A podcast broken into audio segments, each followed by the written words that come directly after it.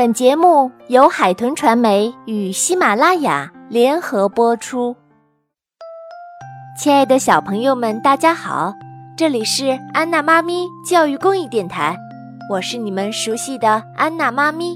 咱们今天接着来讲芭比公主的故事，《冰雪女王》。这本书由美国美泰公司著会，海豚传媒编译，长江少年儿童出版社出版。寒冷的冬日里，西西和火狐福克斯来到了一片冰冻的湖面前。远远的，西西看到前面有个冰窟窿，一个小姑娘正蹲在冰窟窿的旁边，拿着一根木棒搓洗一堆衣物。真是奇怪，这么冷的湖水，怎么能洗衣服呢？福克斯觉得难以置信。西西忍不住走上前，关切地问：“小姑娘，你为什么要在冰水里洗衣服呢？”小姑娘停了下来，抬起头看看西西，说：“我的继母让我出来干活。”我的亲生母亲已经去世了。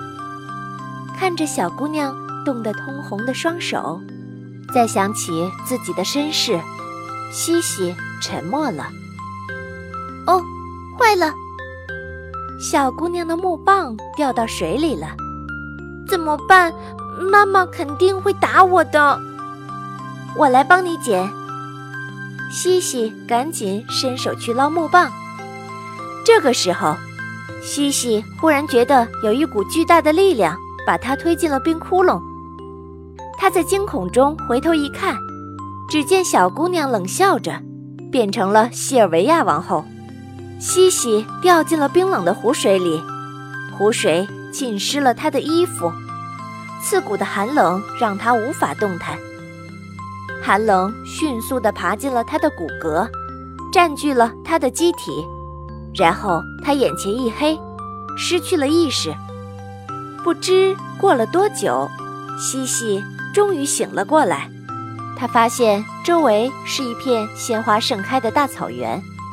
他活动了一下手脚，走在草地上。草地上有个炉子，正在烤面包呢。嘿，快把我缠起来，不然我就要被烤焦了！面包叫着。哎，真奇妙，面包也会说话呢。西西把面包铲了出来，放到面包篮里。西西继续向前走，来到一棵果实累累的苹果树下。快来帮帮我，苹果早就熟透了，我已经被压得直不起腰了。苹果树恳求道：“太奇妙了，苹果树也会说话。”西西乐呵呵地说：“他伸手去摇苹果树，苹果落了下来。西西把苹果一个个都放进了苹果筐里。西西继续向前走，看到树下的茶桌旁坐着一位胖胖的老婆婆。老婆婆脸上带着和蔼的微笑，看起来非常亲切。老婆婆你好，请问这是哪里？”西西问道。“哦，西西，老婆婆慈祥地说道，请你帮我把羽绒床垫拍打得松软些吧。我年纪大了，干不动了。我非常乐意为您效劳。”西西说道。一棵大树下摆着一张床。床上是一张硕大无比的羽绒床垫，西西走过去，用力地拍打着床垫，直到把整个床垫都拍打得松松软软的。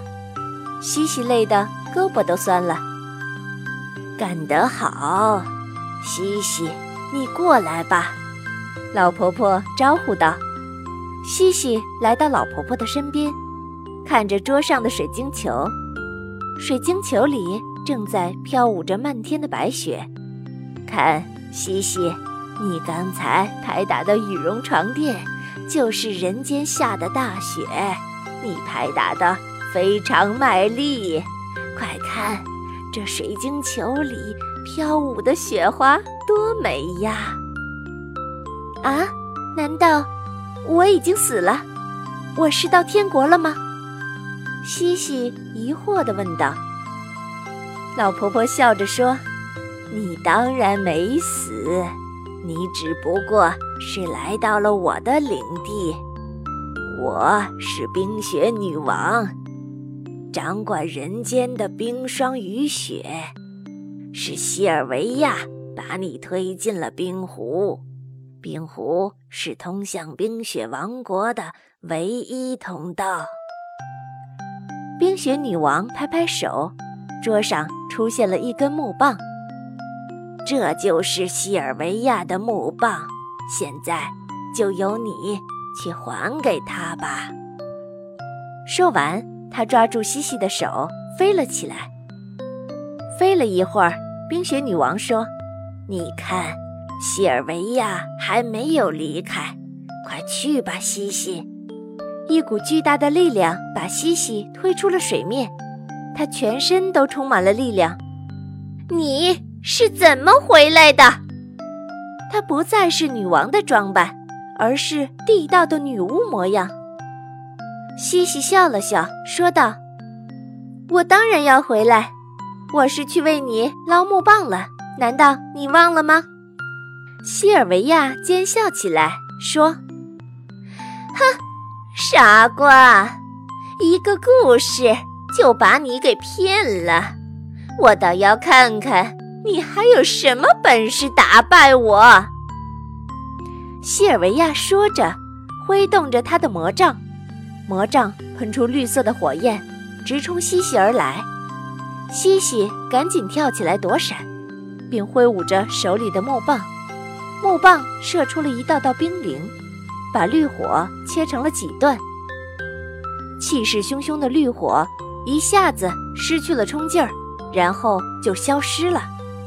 西尔维亚不停地挥动魔杖，魔杖里喷出的绿色火焰把西西紧紧地包围了起来。西西也挥动木棒，射出一道道冰凌，熄灭了火焰。西西继续挥动木棒，一道道冰凌在空中飞舞，直击恶女巫西尔维亚。西尔维亚试图逃跑。但冰凌迅速地把它包围，并冰冻了起来。西西打败了恶女巫西尔维亚。西西，你太棒了！火狐福克斯发出赞叹。是冰雪女王帮助了我，她给了我这根充满魔力的木棒，让我打败了西尔维亚。鹅毛般的白雪从天空中飘下来，西西抬起头。这一定是冰雪女王在拍打羽绒床垫。皑皑的白雪画出一个圣洁的世界，这是一个没有邪恶、没有罪恶的美好世界。